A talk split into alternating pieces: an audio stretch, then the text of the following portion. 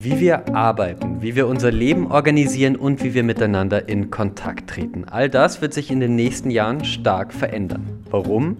Die Blockchain ist die Technologie, die all diese Lebensbereiche beeinflussen wird. Wie?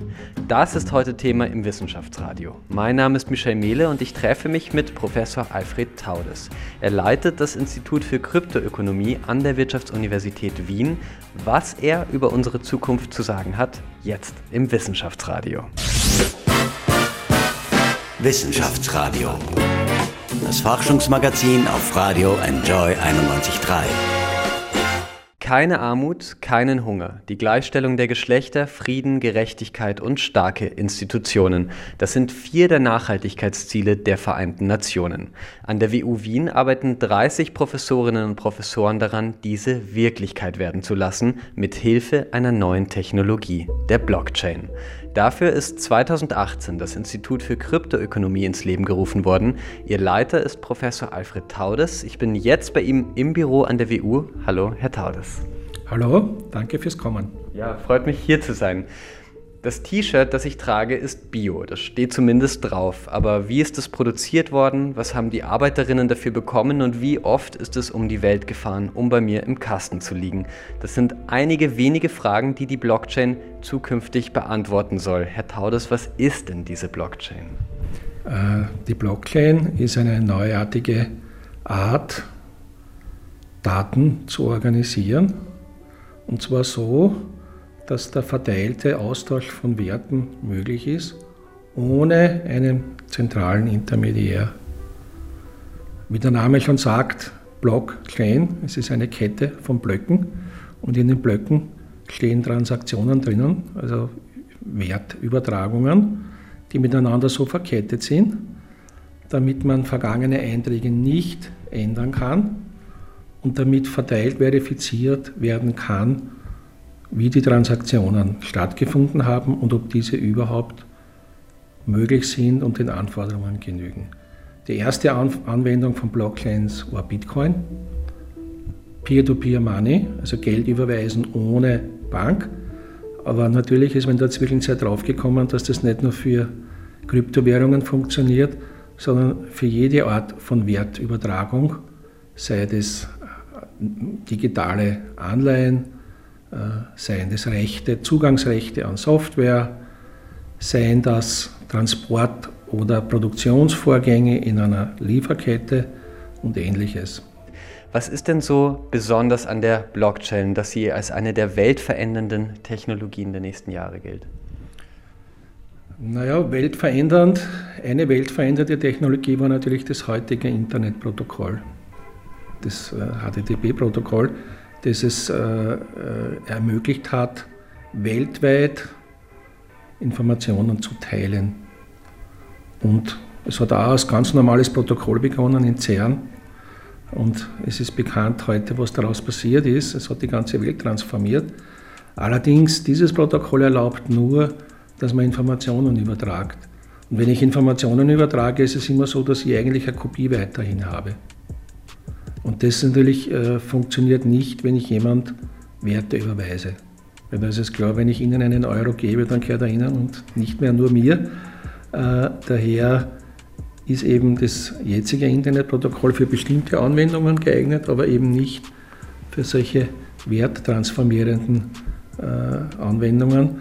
Äh, und wenn man jetzt sagt, okay, das klassische Internetprotokoll hat die Welt verändert, dann ist es, glaube ich, relativ naheliegend, in Analogie zu schließen, dass durch dieses neue Protokoll, was es eigentlich auch ist, sehr viele Bereiche tangiert werden, die bisher noch nicht massiv vom Internetumbruch erfasst wurden. Also zum Beispiel der ganze Finanzdienstleistungsbereich und jeder Bereich, wo eigentlich Intermediäre eine große Rolle spielen. Also zum Beispiel auch im Energiebereich, im Public Sector, aber eben auch, wenn es darum geht, äh, Lieferketten transparent zu machen weil bisher sind die Daten, die in Lieferketten generiert wurden, immer in irgendwelchen Silos von irgendwelchen äh, Unternehmen, die daran beteiligt sind, verborgen und für den einzelnen Endkunden, der hat keinen Direktzugriff drauf. Durch die Blockchain ergeben sich aber auch ganz ja, andere Möglichkeiten. Sie beschäftigen sich am Institut für Kryptoökonomie nicht nur mit den Nachhaltigkeitszielen der UN, sondern sie überlegen auch, wie man Menschen ein bisschen erziehen kann, nämlich indem sie digital belohnt werden. In Wien wird das von Seiten der Stadt bereits überlegt. Wie kann das gehen? Äh, wenn, wenn, äh, jeder, also wenn Sie irgendwo mit jemandem am, am berühmten Stammtisch reden, wird Ihnen jeder konzitieren, ja, er möchte sich auf jeden Fall nachhaltig verhalten.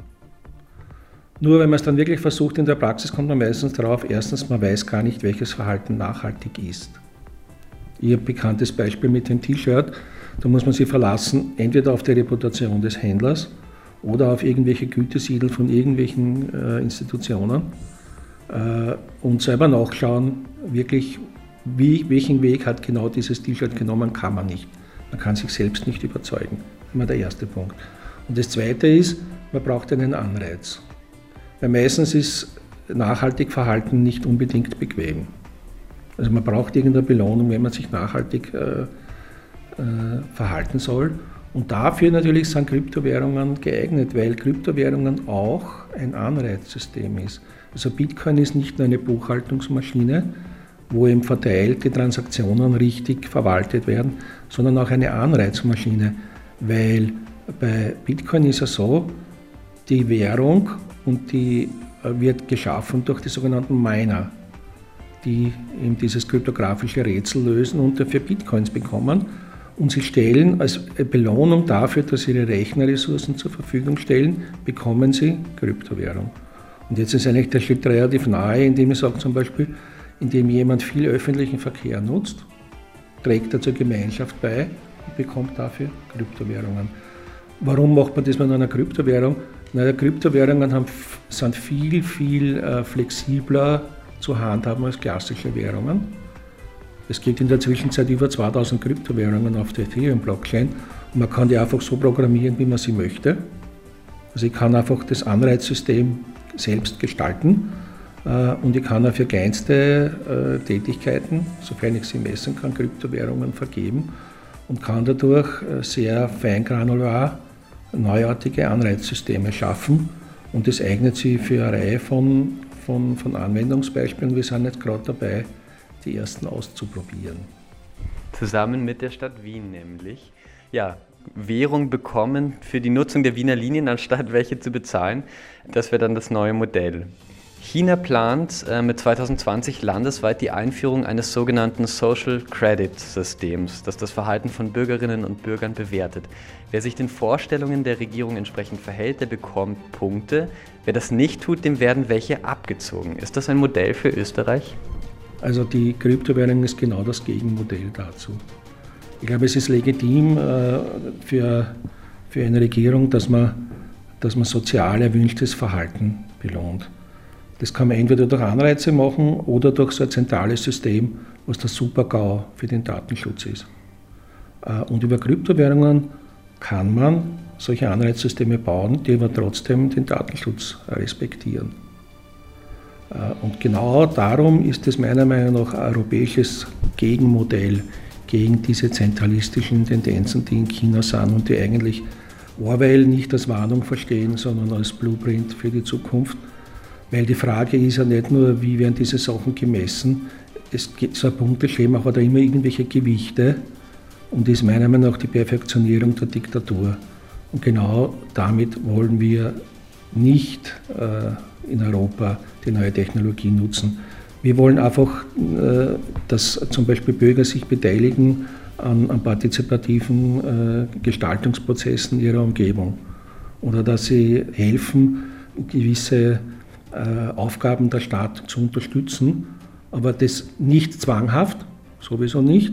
Und wenn, dann, dass, die, dass, die, dass die, der Datenschutz gewahrt ist. Und also neue kryptografische Systeme haben Eigenschaften, die es ermöglichen, äh, Anwendungen zu bauen äh, nach dem Prinzip Privacy by Design.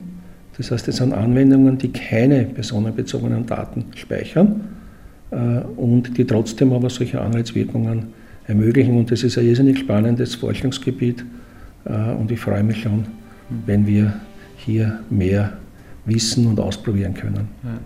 Im Gegensatz zu China würde man dann eben bei uns nicht wissen, wer die Person ist, die sich positiv verhält, aber man könnte durchaus belohnt werden. Aber nicht nur unser Verhalten, auch die Kunst wird die Blockchain nachhaltig verändern. Vor kurzem hat das Riot, ein Wiener Institut für Kryptoökonomie, ein erstes Kunstwerk in der Blockchain geschaffen. Wie das unseren Kunstmarkt revolutionieren wird, gleich. Wissenschaftsradio. Forschung einfach erklärt. Präsentiert von der Fachhochschule Wien der WKW auf Radio Enjoy 91.3. Die Nadel eines Zeichenroboters jagt über das Cover eines Magazins. Dort, wo die Nadel absetzt, entstehen kleine Quadrate aus Goldfarbe. Die Quadrate werden mit Linien zu Bienenwaben verbunden. Immer genauer zeichnet sich ein Kreis aus vielen Waben ab. Die Blockchain, ganz analog. Was wir heute Abend hier sehen, ist sozusagen ein erster Versuch, ein Kunstwerk performativ in die Blockchain einzuschreiben.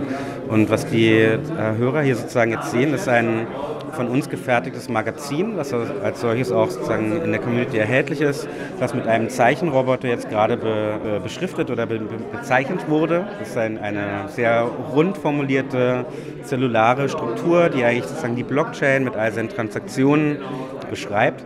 Erklärt Markus Zimmermann vom Riot, einem Wiener Institut für Kryptoökonomie. Das Besondere, das Muster auf dem Magazin ist nicht nur in der echten Welt einmalig, durch die Blockchain bekommt es einen einmaligen Platz in der digitalen Welt, den niemand kopieren kann. Ein echtes Sammlerstück also. Was das Riot bei ihrer Performance im Museumsquartier aufzeigt, ist aber nicht nur für Fans von Bitcoin und Co. relevant. Das Ganze ist halt insofern, ähm, wenn man so will, revolutionär, weil halt sozusagen der, die eigentliche Autorenschaft des äh, Künstlers, es könnte ja auch ein Rembrandt sein oder eine, also ein, ein Monet, äh, man könnte jetzt sozusagen nachweisen, dass sozusagen zu dem Zeitpunkt das Kunstwerk entstanden ist und eben der Nachweis erfolgt über die Blockchain wo eben äh, eingeschrieben ist, dass zum jetzigen Zeitpunkt das Kunstwerk fertig ist und äh, zukünftig womöglich von verschiedensten ähm, Eignern oder Gruppierungen halt äh, an verschiedensten Museen ausgeliehen wird. Und all diese verschiedenen Transaktionen Bewegungen des Kunstwerkes könnte man dann später eigentlich in der Blockchain einsehen. Wenn jeder Schritt eines Kunstwerks gespeichert wird, dann wird Kunst nicht nur fälschungssicher. All die Bewegungen, die in der Blockchain gespeichert sind, ergeben ein neues digitales Kunstwerk, eine zweite digitale Ebene. Das Riot forscht an der Zukunft von Kryptowährungen, Privatsphäre und der Blockchain. Daneben will das Institut Menschen bilden, die mehr über die neue Technologie erfahren wollen. Das geht über Kurse, das geht aber auch über Kunstperformances wie heute im Q21. Für Riot-Direktor Matthias Tarasiewicz ist das heute ein historischer Moment. Let's Together experience now is a very important event that will be actually um, also very historic and again actually relating to this already historic place and adding to this. So we are writing history here, people. Das Magazin ist also fertig, eines von mehreren tausend. Mit weißen Handschuhen zieht es Alexander Wroglewski, ein Mitarbeiter des Riot, unter dem Zeichenroboter hervor und legt es in einen verschließbaren Glaskubus. Wenn der Pop-Art-Künstler Andy Warhol noch die Massenware, die Kopierbarkeit in seiner Kunst aufgezeigt hat, hier ist die Kopie soeben zum Einzelstück geworden. Nicht nur die Kunstwelt könnte das nachhaltig verändern. Wissenschaftsradio Forschung einfach erklärt. Präsentiert von der Fachhochschule Wien der WKW auf Radio Enjoy 91.3.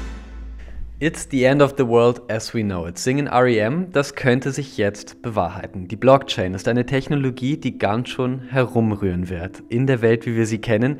Was da genau passieren könnte, das beobachtet Professor Alfred Taudes. Er leitet das Institut für Kryptoökonomie an der Wirtschaftsuniversität Wien und geht der Frage nach, wie wird sich unser Leben durch die Blockchain verändern.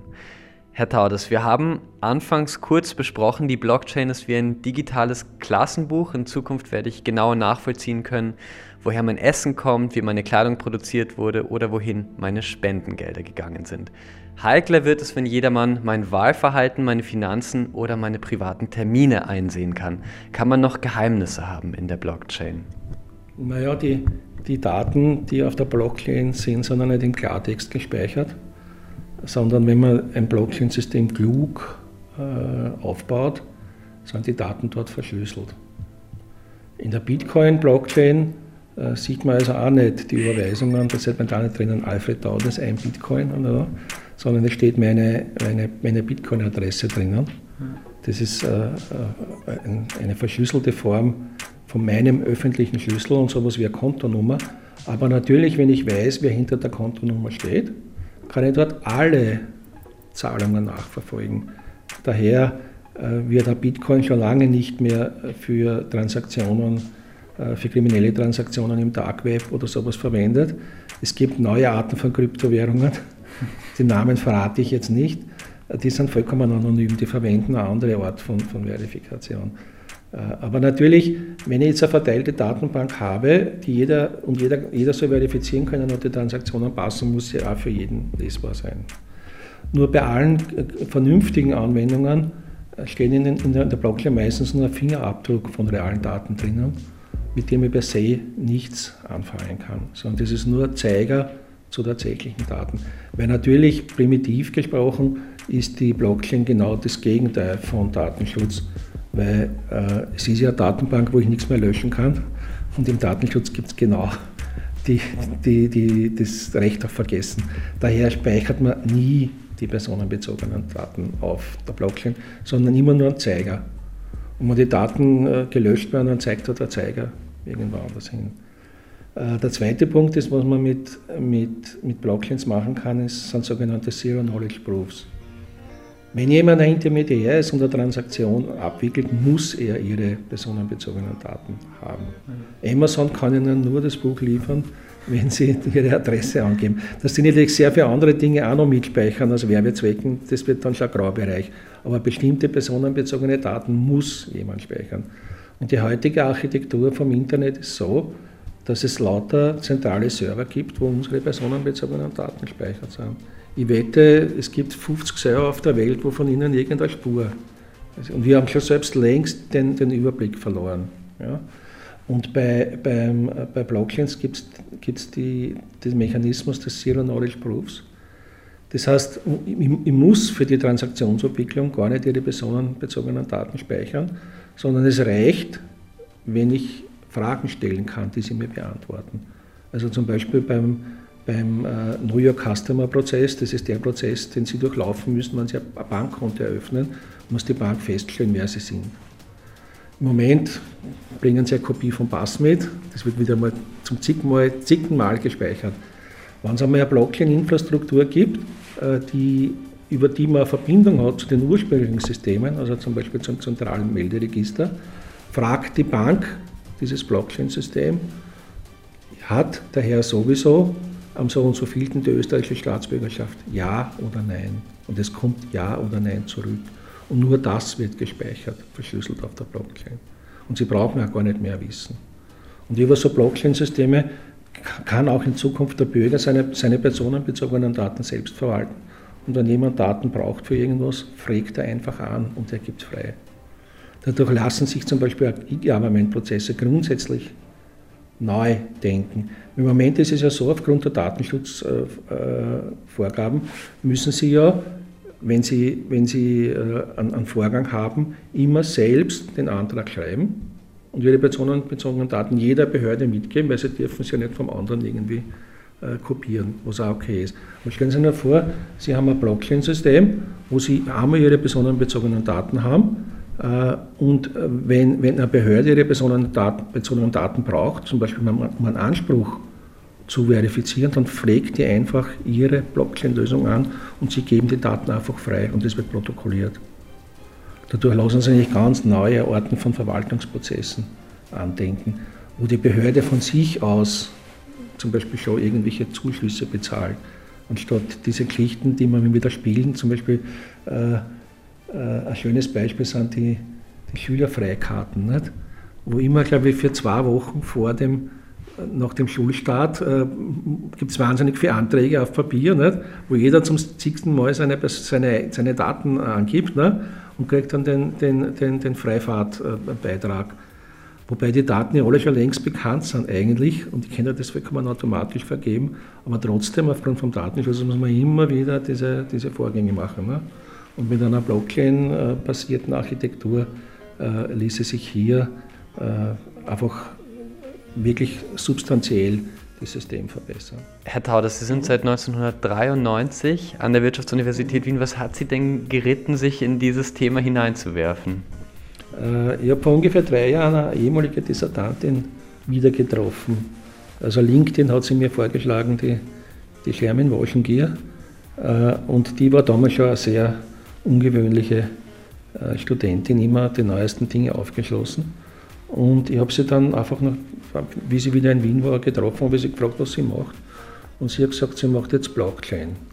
Und habe ich gesagt, was ist denn das? Nicht? Sie hat gesagt, das ist the next big thing. Nicht? Ja. Und dann hat sie mir kurz erzählt, wie das mit Bitcoin ist. Das habe ich nicht glauben können, weil als konservativer Mensch glaubt man das nicht. nicht? Eine Datenbank, die tausende Male im Internet verteilt ist, wo man Geld hin und her schicken kann, das ist derartig abstrus, äh, wenn man es das erste Mal hört, dass das gibt es nicht. nicht. Aber es hat mich dann doch nachhaltig verunsichert und ich habe dann in den Ferien mich damit begonnen, das auseinanderzusetzen. Dann habe ich das Satoshi Nakamoto Paper gelesen, die sieben Seiten. Und das ist wirklich ein geniales Paper. Ich lege das jedem ans Herz, weil es in einfachen Worten die Grundidee beschreibt. Es ist auch gar nicht kompliziert zu lesen. Und dann haben wir eigentlich gesagt, das ist eigentlich wirklich eine geniale Technologie. Weil er verbindet da Kryptographie mit Spieltheorie und das ist eigentlich ein ganz generelles Prinzip. Ja, und danach ging Schlag auf Schlag, weil die Frau Dr. Woschen gestern wieder nach Wien gekommen.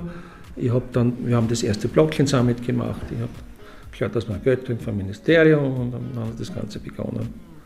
Ja, also im Wesentlichen eine ehemalige Studentin hat mich da verführt. Ja.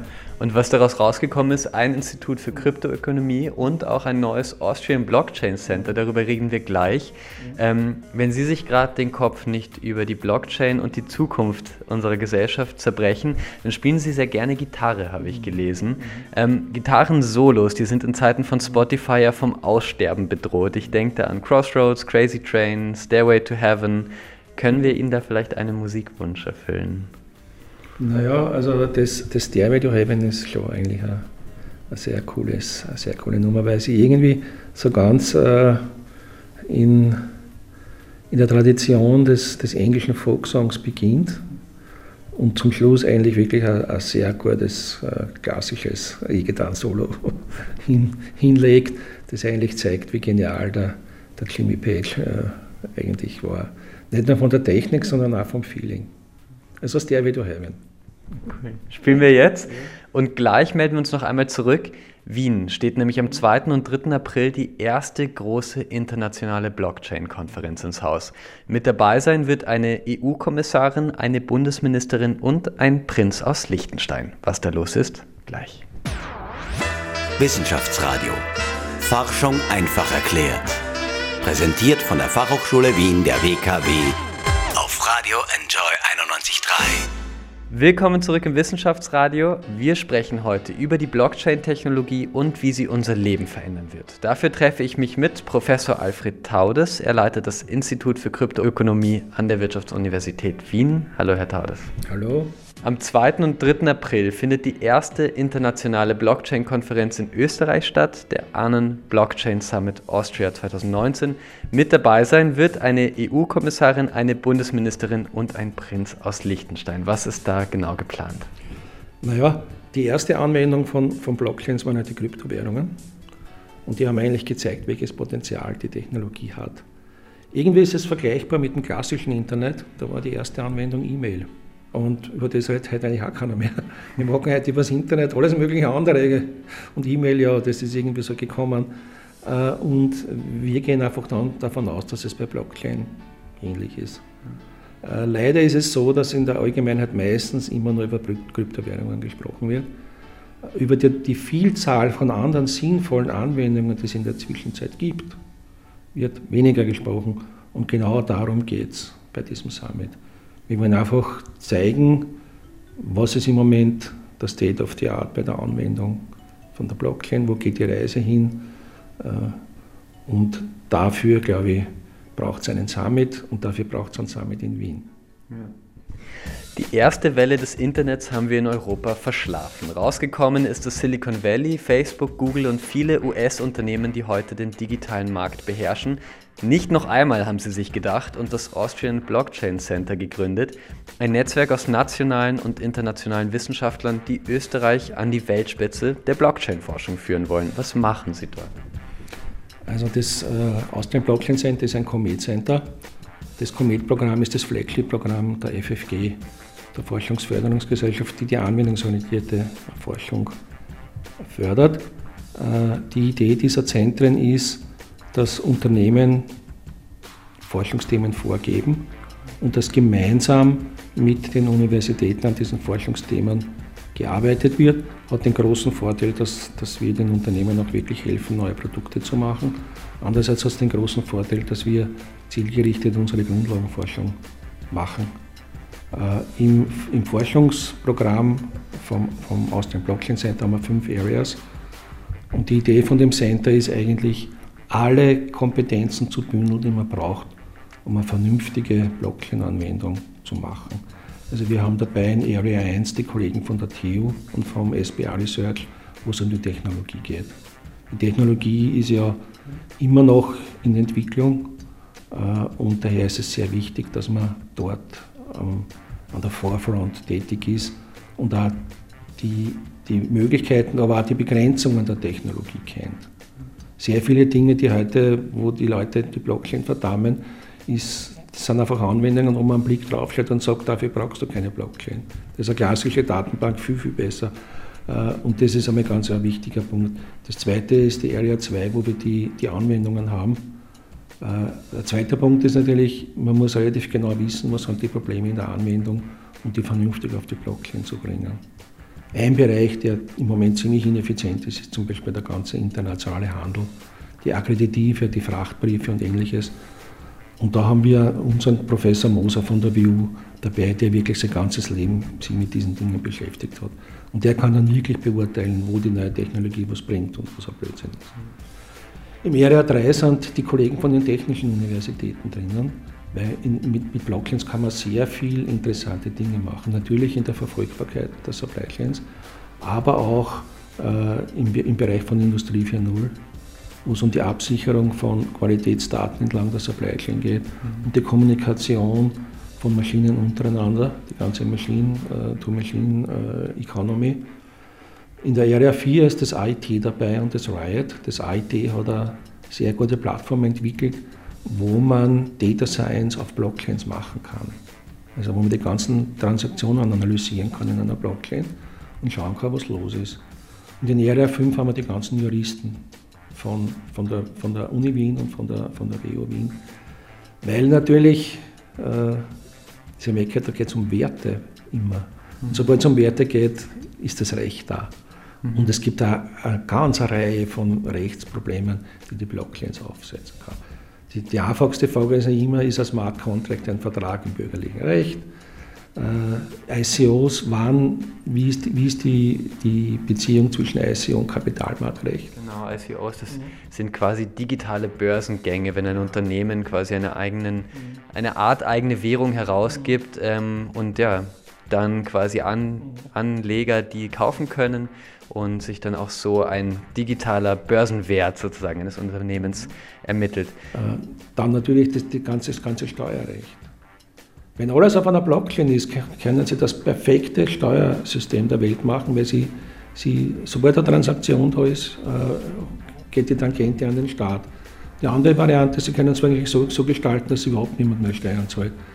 Also diese, es, gibt, es gibt ja Blockchains, wo ich das nicht auch verfolgen kann. Es gibt Kryptowährungen, die wirklich anonym sind. Also das sind recht wichtige, wichtige Fragen, die sie da stellen.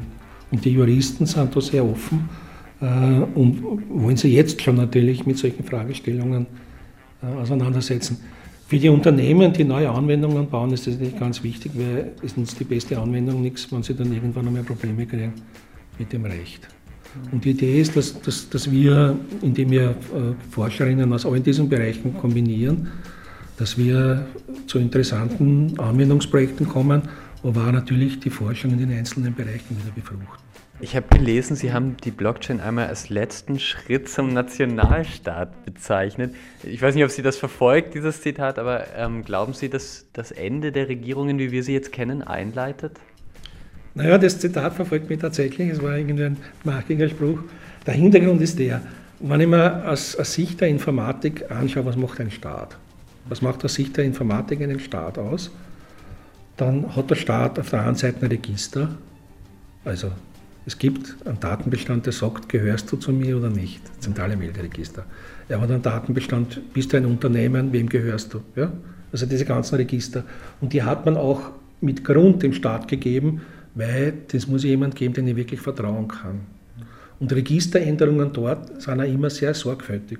Zum Beispiel gibt es deswegen die Notare, die verifizieren, ob das wirklich so ist. Ja? Und diese Register sind ganz entscheidend, wie das funktioniert in unserer Gesellschaft. Für den Kapitalismus ist ganz entscheidend zu wissen, wem kehrt was. Und in viele, viele Länder der dritten Welt haben das Problem, dass die kein Grundbuch haben. Sie kaufen irgendein Grundstück, zwei Jahre später kommt jemand und sagt, ich habe das auch, auch erworben. Ne? Und damit funktioniert der ganze Kapitalismus nicht, sie haben keine Rechtssicherheit.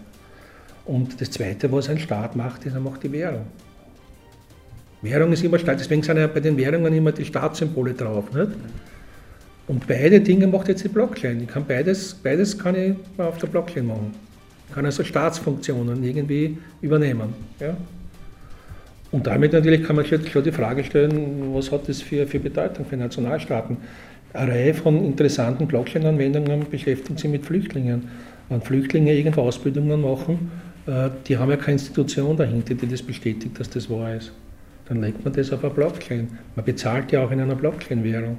Es gibt da Startups, die, die, die auf Blockchain-Basis halt Staaten irgendwie nachprogrammieren. Mhm. Die Frage ist natürlich, äh, ein Staat ist viel mehr als ein Register. Ja. Aber gewisse Staatsfunktionen, für die brauche ich halt keinen Staat mehr, sondern die, die kann dieses System äh, selbst machen. Und gerade in, in, Entwicklungsländern sind das Riesenchancen, äh, dass die auch zu einem guten Grundbuch kommen oder ähnliches. Und wie gesagt, Währung, in Venezuela wahrscheinlich im Moment die offizielle Währung wirklich Bitcoin. Und sie versuchen dort mit der lokalen Währung zu zahlen, wird die niemand annehmen. Aber wenn sich das der Herr Maduro einbildet. Ja. Und früher war das halt so in vielen Ländern mit instabiler Währung, wo man halt dann in Euro oder in Dollar zahlt hat. Das offizielle Zahlungsmittel war ein anderes, aber das tägliche war anders. Weil Währung ist Vertrauenssache. Es werden Jobs wegfallen, aber es werden auch neue entstehen. Nur erklären Sie mal einem gefeuerten Busfahrer, er soll Big Data Analyst werden. In dieser Art hat sich der Philosoph Richard David Brecht vor kurzem in der ORF-Sendung im Zentrum geäußert. Glauben Sie daran, dass viele Menschen bei der digitalen Transformation auf der Strecke bleiben werden? Naja, es geht ja nicht nur um einen, um einen Busfahrer. Äh, man kann ja durch die, durch die Blockchain werden ja komplexere Transaktionen automatisiert. Das heißt, es ist durchaus möglich, dass auch jemand im mittleren der halt im Moment in einer Bank Sachbearbeiter war, ein Problem hat. Also es geht nicht nur um die ganz einfacheren äh, Jobs, sondern auch um die. Äh, und die, die, die gleichen Jobinhalte, wenn sie einmal automatisiert sind, die, wird, die, werden, die werden weg sein. Äh, ich glaube, das Entscheidende wird, wird sein, dass man dass man einfach Betätigungsfelder findet, die, die eben über solche Jobs hinausgehen, die Sinn machen und wo sich die Leute halt entsprechend anpassen. Äh, ich meine, so besonders sinnvoll ist eine Transaktionsabwicklung vielleicht auch nicht als Lebensinhalt. Äh, was ich nur merke, ist bei den Banken, äh, die, die haben im Wesentlichen so einen primitiven Sparansatz gefahren. Also einfach runter mit den mit den, mit, mit den, mit den Filialen, automatisieren äh, und, äh, weiß ich nicht, zentrale Kundengespräche über Skype. Nicht? Das ist kurzfristig sicherlich irgendwie nett, aber ich glaube, wenn einmal die, die klassischen Bankabwicklungen automatisiert sind, gibt es sehr wohl weiterhin einen Bedarf an persönlicher Beratung und Betreuung oder ähnliches. Und das macht man am besten face-to-face. -face. Für meine Mutter, die ist 85 Jahre, das ist eine Qual, eine Bankdienstleistung. Die Pins und was da alles gibt, das ist schon schreckenseinflößend. Ja?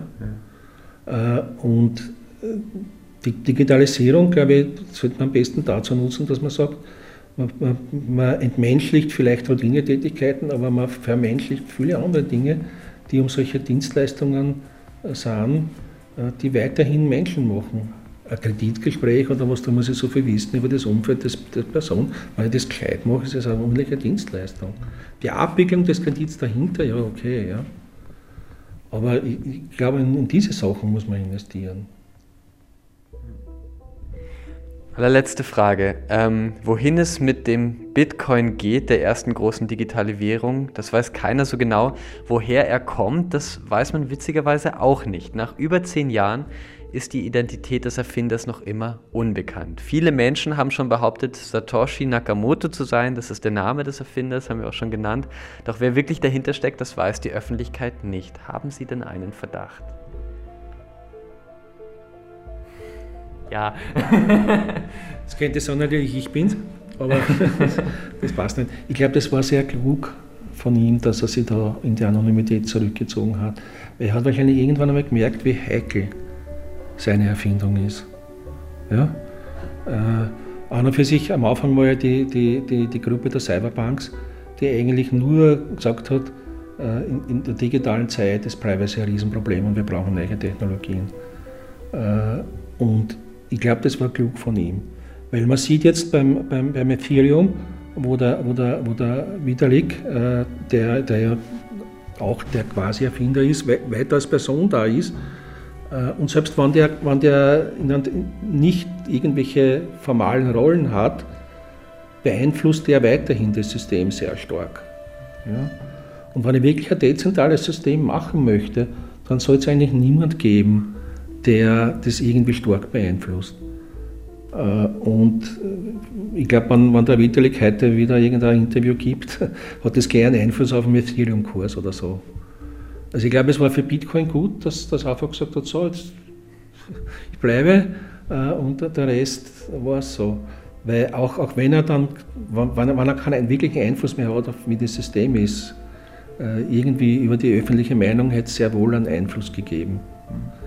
Und äh, Bitcoin ist ja, ist ja auch, wie man schon gesagt, es ist eine Buchhaltungsmaschine, es ist ein Anreizsystem, aber es ist eine vollkommen neue Art von Organisationsform. Es ist keine Firma, es ist ein Protokoll. Ja? Es gibt ja keine, keine klassischen Rollen.